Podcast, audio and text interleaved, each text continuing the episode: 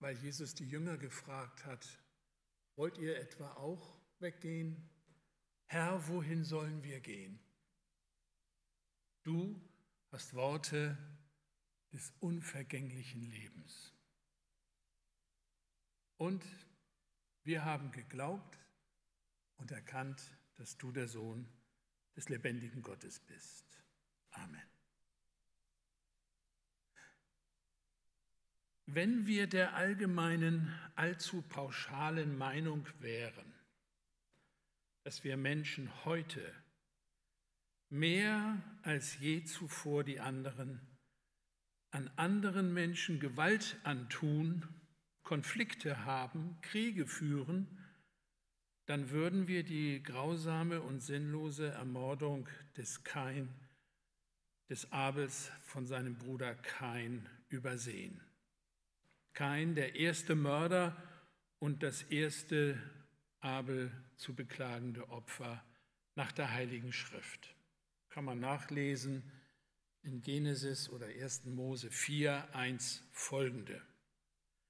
Ebenso die gewaltsame Sklaverei der Ägypter an den Hebräern oder die kriegerische Expansion der Römer, die sich rings um ihre Stadt herum ein Volk nach dem anderen erobert haben, Nachbarvölker in ganz Italien, dann die Völker Griechenland, Asiens, Eurasiens, Palästinas, sowie die Völker Nordafrikas zu ihren römischen Vasallenstaaten gemacht haben. Sprich, das römische Imperium so ausgebaut, dass es damals fast die ganze Welt umfasste. Aber alles das mit Gewalt. Vergessen wir nicht die unvorstellbaren Gewalttaten der Portugiesen und Spanier an den indigenen Völkern des Kontinents Amerika, der 1482 durch den Portugiesen Kolumbus ja entdeckt wurde. Im Dreißigjährigen Krieg 1618 bis 48 gab es unvorstellbare Gewalt, wer einmal die Geschichte oder die Bücher und die Historie nachliest, unter kämpfenden Soldaten, und an der Bevölkerung. Ach ja, übrigens Frauenvergewaltigungen, Geiselnahmen und rücksichtsloses Morden auch an Kindern oder von Kindern und Alten, das gab es schon immer.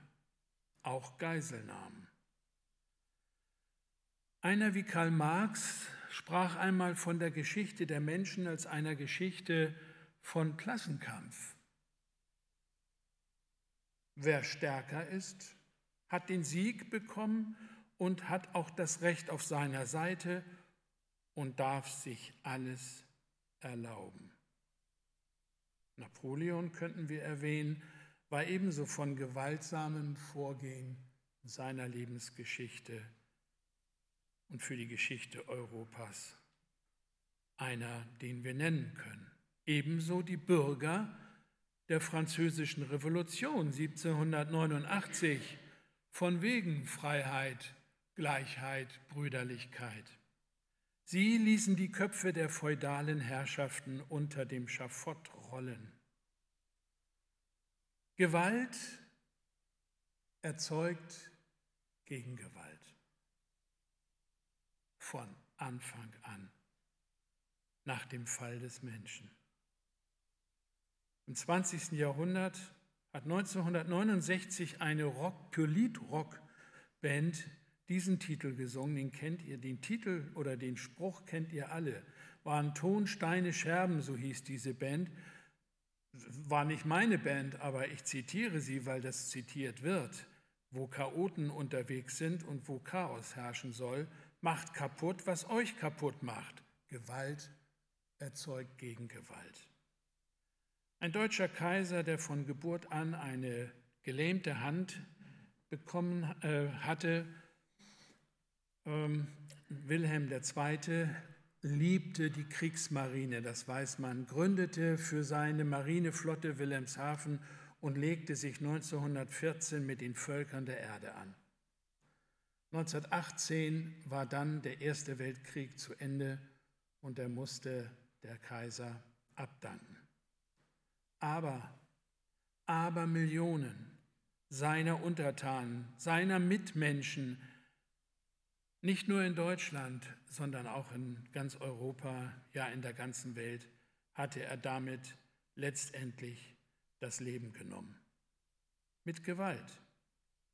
Und diese Gewalt ist keineswegs von Gottes Gnaden befohlen. Das ist mein Verständnis vom Kaisertum.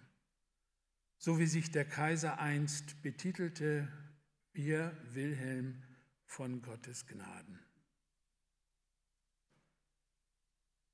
Wir können Hitler nennen, der mit Lügen die Gewalt und Macht der Nazi-Herrschaft begründete. Über 60 Millionen Menschen mussten ihr Leben lassen, wurden ermordet in Europa und vielen anderen Ländern der Welt.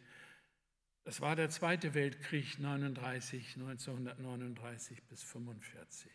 Juden, Roma, Sintis, anders veranlagte Menschen und politisch kritisch Denkende, Kommunisten, Sozis, wie man damals die SPD-Leute nannte, und sonst irgendwie, irgendwie entartete, auch mit ihrer Kunst und mit ihrem Schreiben und mit dem, was sie taten, waren auch unter den Opfern. In diesen Tagen müssen wir Deutsche uns erneut dazu aufmachen, der Gewalt an Menschen anderer Nationalität und Identität entschieden zu wehren. Ich hoffe, wir haben die Gelegenheit immer wieder dazu, auch Nein zu sagen gegen so eine Gesinnung des Hasses.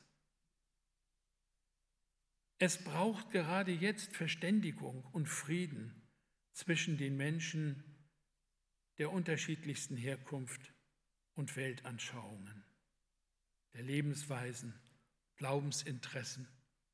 Dass wir es tun ohne Gewalt, ohne Zwang, ohne Unterdrückung, ohne Zensur der Meinungsfreiheit oder der Meinungen, aber dennoch mit entschiedenem Widerstand radikaler Gesinnung entgegen, eine klare, denen eine klare Absage zu erteilen. Serben und Kroaten in den 90er Jahren führten gegeneinander Krieg, der Balkankrieg. Heute quält Putin die Ukraine möglichst rasch zu Boden, was er nicht schafft. Und gerade in dem hinter uns liegenden Monat Oktober haben wir alle dieses Leid zwischen Israel und den Palästinensern, diesen Konflikt, der durch Terrorisierung der Palästinenserorganisation angefangen war, wieder einmal und es hat kein Ende. Gestern sind wieder erneut Flüchtlinge, ähm, äh, Geiseln auf beiden Seiten ausgetauscht worden. Gott sei Dank, dass es diese vier Tage gibt, in der im Moment einiges möglich zu machen geht. Aber wir sehen, wie unbeugsam auf beiden Seiten damit umgegangen wird. Sicher ist das nicht, auch nicht für die, die noch in der Geiselhaft sind. Die Spirale des gegenseitigen Hasses. Und das ist eigentlich das, was im Menschen steckt. Das ist unabhängig von Rasse und Nation und Herkunft. Dieser Hass schraubt sich katastrophal hoch und immer höher. Alles das steht aktuell auf der Schreckensliste menschengemachter Gewalt. Gott im Übrigen hat damit überhaupt nichts zu tun. Nicht Gott hat uns Geschöpfe zu Sündern gemacht, sondern wir selbst, weil wir unsere Sünde darin gesehen haben, Gott selber zu sein. Oder wir wollten Gott selber sein und müssen von Gott hören, das ist deine Sünde, Mensch. So hast du dich als Geschöpf zum Schöpfer gemacht, der du nicht bist. Und übst Gewalt an anderen aus. Schüler, immer mehr Teenies töten ihre Schulkameraden, ihre Alterskameraden. Jüngst in Offenburg so geschehen am 9.11. Pädophile vergehen sich an Kindern und Babys und dazu gehören auch Priester, Pastoren, Erzieher und Sozialarbeiter. Menschen, die mit Menschen umgehen und sich um sie kümmern und das Vertrauen ausnutzen und sich an Menschen vergehen. Krank. Missbrauch. Wann war es jemals anders unter den Menschen? Wir haben nicht so viele vielleicht Berichte aus den anderen Jahrhunderten, Jahrtausenden, aber ich kann davon ausgehen oder ich gehe davon aus, dass das immer auch schon an der Tagesordnung war. Nur damals lag es noch viel mehr im Verborgenen. Die Jünger müssen jetzt miterleben, wie Jesus, ihr Meister in Gethsemane, von jüdischen Soldaten festgenommen werden soll. Er wird gesucht, wanted. Und einer aus der Jüngerschar, ein Insider der Jünger, kollaboriert mit den Juden, wie sie in der Heiligen Schrift im Neuen Testament so benannt werden damals.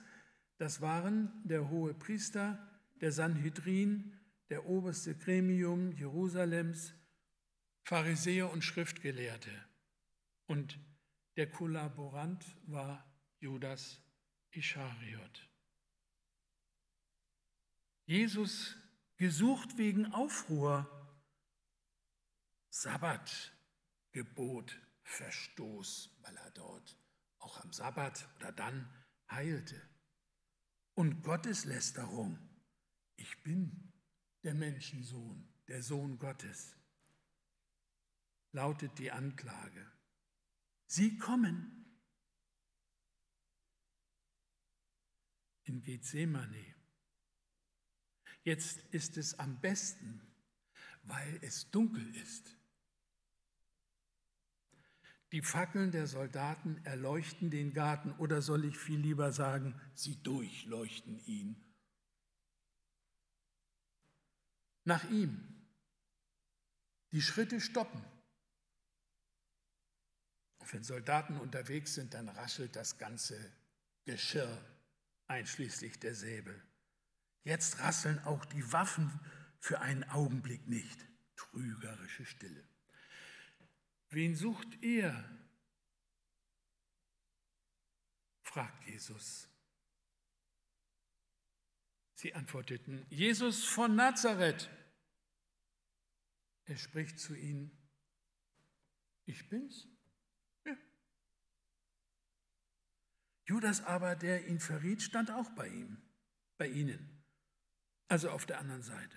Als nun Jesus zu ihnen sprach, ich bin's, jetzt kommt etwas, das finde ich so genial. Wichen sie zurück und fielen zu Boden, na, nicht um anzubeten.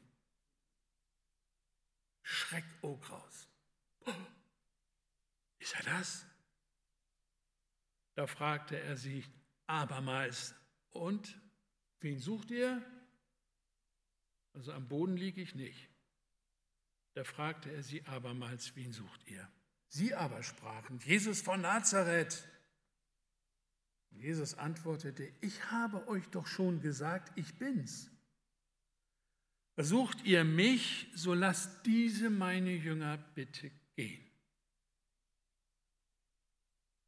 Damit sollte das Wort erfüllt werden, das er gesagt hatte, ich habe keinen von denen verloren, die du mir gegeben hast. Das hat Jesus im hohen priesterlichen Gebet gebetet. Könnt ihr nachlesen in Johannes 17. Der Herr steht vor uns, obwohl er auch vor den Soldaten steht vor der Meute. Nun hatte Simon Petrus ein Schwert und zog es heraus und hieb das rechte Ohr des Knechtes des Hohenpriesters ab. Der Knecht hieß Malchus. Und da sprach Jesus zu Petrus, steck das Schwert in die Scheide. Soll ich den Kelch nicht trinken, den mir der Vater gegeben hat? Ich wäre ein Petrus, der scheinbar nur ein Stück Ohr von einem Soldaten mit dem Schwert abhaute, einfach so zur Abschreckung. Der Schüler verteidigt eifrig seinen Meister. Der gläubige Petrus wird auf einmal gewaltsam wegen seines Glaubens. Diese Haltung will Jesus nicht. Er tut es nicht und darum seine Leute auch nicht. Wer meine Worte tut, befolgt, ist mein Freund. Aber was ist das? Lieber Petrus, du Eiferer, Fan von Jesus, bist du immer so glühend für die Sache deines Meisters? Hältst du dich so immer kampfbereit? Zum Streit bestens vorbereitet? Oder soll ich sagen, ertüchtigt? Er trägt bei der Gefangennahme ein Schwert. Und warum hat Jesus ihm das nicht schon vorher abgenommen? Jesus wusste doch im Voraus, was geschehen wird, weil es geschehen muss, Gottes Plan. Hat Jesus was bei diesem impulsiven Petrus übersehen? Übersieht der Herr auch bei mir die Faust, vielleicht erst noch in der Tasche oder hinten, hinterm Rücken, das Messer in der Faust? Der Jünger ist doch voll glühender Liebe zum Messias. Wenn es sein muss, mit dem Schwert, mit Gewalt.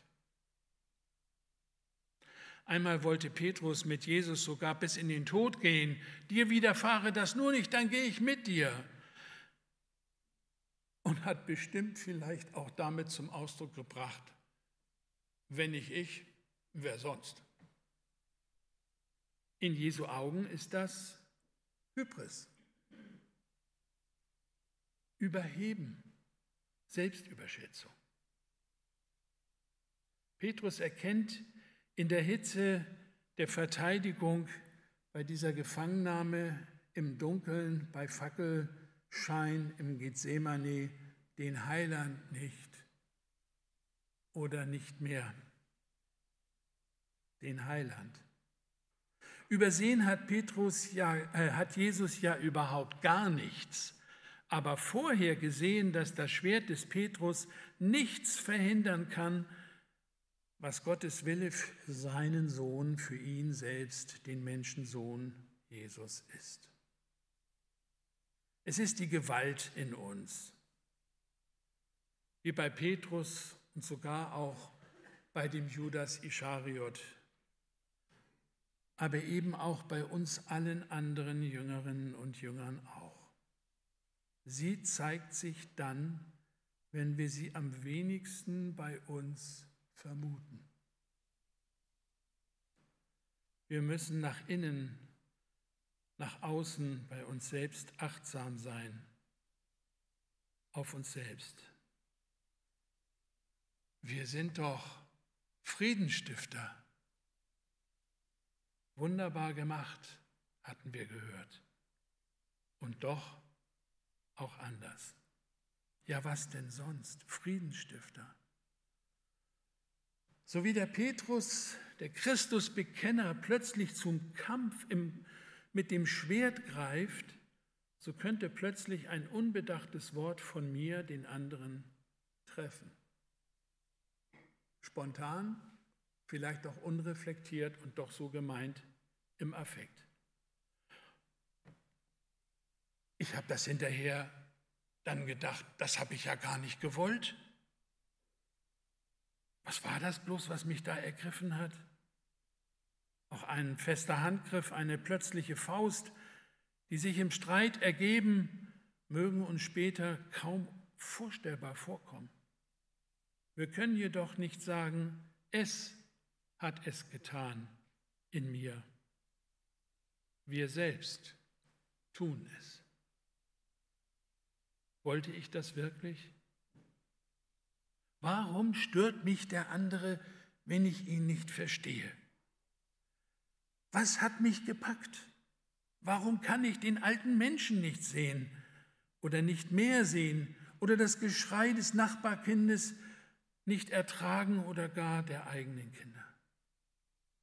Partner, Ehepaare, Gewalt in der Beziehung, Schreckensbilanz, Gewalt an Frauen dieser Tage in dieser Woche. Die Ehre die, äh, der, oder ein unversöhnlicher Zwist in der Gemeinde, da wo die Ehre gekränkt ist oder vielleicht die Auslegung, wie wir es zu verstehen haben nach Gottes Wort, ein Gemeindeverständnis ist bedroht, das muss verteidigt werden, notfalls mit Ausschluss, mit Trennung.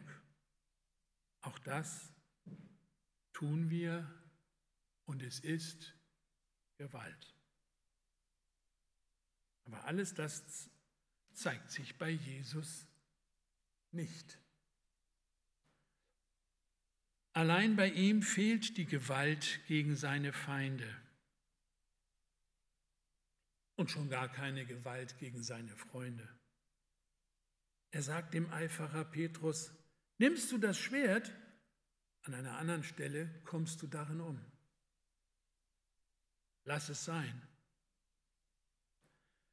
Jesus geht einen ganz anderen Weg. Er erduldet, was die anderen an Gewalt gegen ihn tun. Etwas später wird er den Weg gehen, den kein anderer mit ihm gehen kann, dem Weg nach Golgatha. Dahin nimmt er meine und deine Feindschaft gegen Gott und vielleicht auch gegen den Nächsten mit. Hängt es an sein Kreuz zur Vergebung, damit wir Frieden mit Gott haben. Niemand verhindert Gottes Wege, in Christus am Kreuz hat Gott die Welt mit sich selber versöhnt. Der Schöpfer versöhnt das gefallene Geschöpf mit sich. Es steht so in etwa bei Paulus geschrieben, 2. Korinther 5, 17 folgende. Gehört also jemand zu Christus, dann ist er ein neuer Mensch. Was vorher war, ist vergangen. Etwas völlig Neues hat begonnen. Das sind wir, wenn wir zu Christus gehören. Und er schreibt weiter, all dies verdanken wir Gott, der uns durch Christus mit sich selbst versöhnt hat. Er hat uns beauftragt, jetzt kommt's, diese Botschaft der Versöhnung überall zu verkünden. Und so lautet sie, Gott ist durch Christus selbst in diese Welt gekommen und hat den Frieden mit ihr geschlossen, indem er den Menschen ihre Sünden nicht länger anrechnet. Gott hat uns dazu bestimmt, diese Botschaft der Versöhnung in der ganzen Welt zu verbreiten. Das ist unsere Macht, unser Schwert, aber ein anderes, nicht aus Eisen. Auch Petrus nicht, auch Judas nicht, mit seinem Verrat durch den Bruderkuss im dunklen Garten Gethsemane. Keiner von den Sündern kann Jesu Weg ans Kreuz aufhalten oder diesen Weg ans Kreuz zur Rettung der Menschen leugnen. Kein Hohepriester, kein Pilatus, keiner der Soldaten und ich auch nicht. Gott hat sogar für den Soldaten Malchus den Weg der Vergebung längst vorgezeichnet. Jesus heilt sein Ohr mitten in dieser grotesken Szenerie. Das ist das Evangelium für Malchus, der Heiland.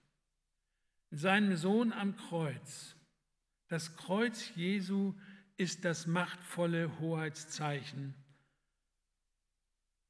des Himmels.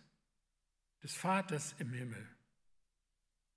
Darin oder wie beim noachitischen Regenbogen, darunter stehen Freund und Feind, bis Jesus wiederkommt.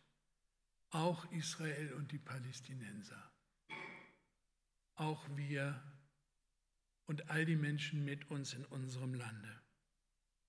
Und es ist ja der noachitische Bund, der Regenbogen, und nicht eine Flagge von ganz bestimmten Gruppen. Sie nutzen es. Sie dürfen es nutzen, weil Gott das so bestimmt hat, bis die Geschichte endet und Christus wiedergekommen ist. Wer zu Jesus gehört, den wird der Herr nicht mit sich ins Unglück stürzen. Das fand ich toll. Da fragte er sie abermals, wen sucht ihr? Sie antworteten, Jesus von Nazareth. Und Jesus sagte, ich hab's euch doch gesagt, ich bin's. Sucht ihr mich, so lasst diese meine Jünger bitte gehen.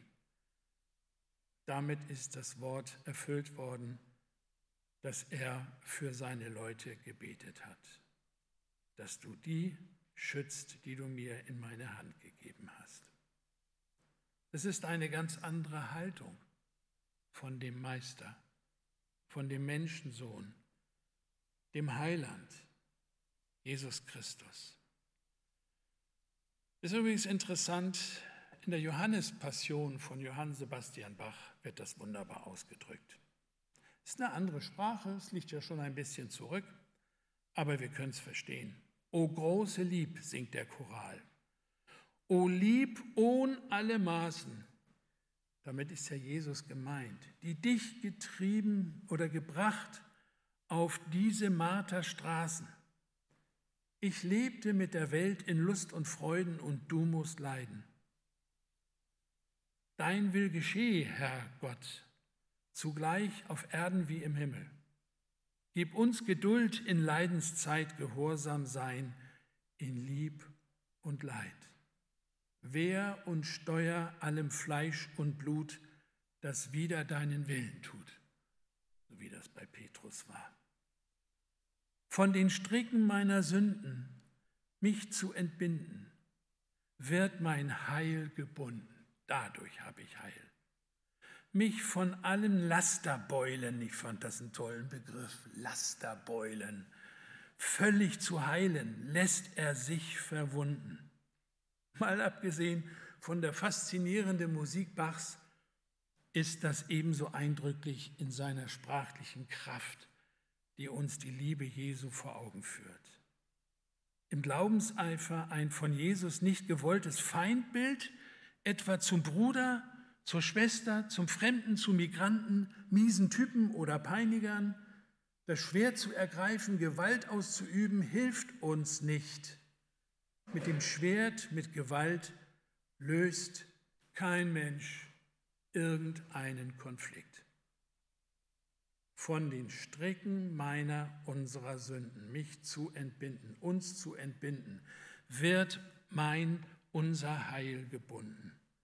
Mich von allen Lasterbeulen völlig zu heilen, lässt er sich verwunden. Amen. Ich will noch beten. Herr Jesus, das ist unser Problem. Wir wollen dir nachfolgen. Ich will dir nachfolgen. Und schon kommt irgendein Mensch oder eine Gruppe vor Augen und wir haben dazu gleich unser Urteil. Ich habe dazu mein Urteil. Das steht uns nicht gut an. Aber es fällt so schwer, wenn andere uns Gewalt antun, keine Gewalt auszuüben. Du weißt, wie die Verantwortlichen auch in unserem Lande mit diesem Thema wirklich Schwierigkeiten haben. Und ob das so ist, wie Luther einmal dachte, dass die weltliche Gewalt halt weltlich handeln muss mit dem Schwert und die geistliche Gewalt geistlich, das steht dahin, weil wir sehen, dass es auf beiden Seiten nicht gelingt und gelungen ist in der Geschichte der Kirche. Und darum können wir dich nur bitten, erbarm dich unser, erbarm dich meiner, unser selbst, da wo wir in Versuchung geraten, unsere Faust zu erheben oder zu verurteilen. Lass uns dich vor Augen haben im Garten Gethsemane bei deiner Gefangennahme, wie das geschehen musste, damit du den Weg gehst, den der Vater vorbereitet hatte für dich, aber nicht für uns. Aber es betrifft uns, weil du, Herr Jesus, am Kreuz auf Golgatha meine, unsere Sünde auf dich genommen hast und schenkst uns Frieden. Herr, Frieden gabst du schon, Frieden muss noch werden. Amen.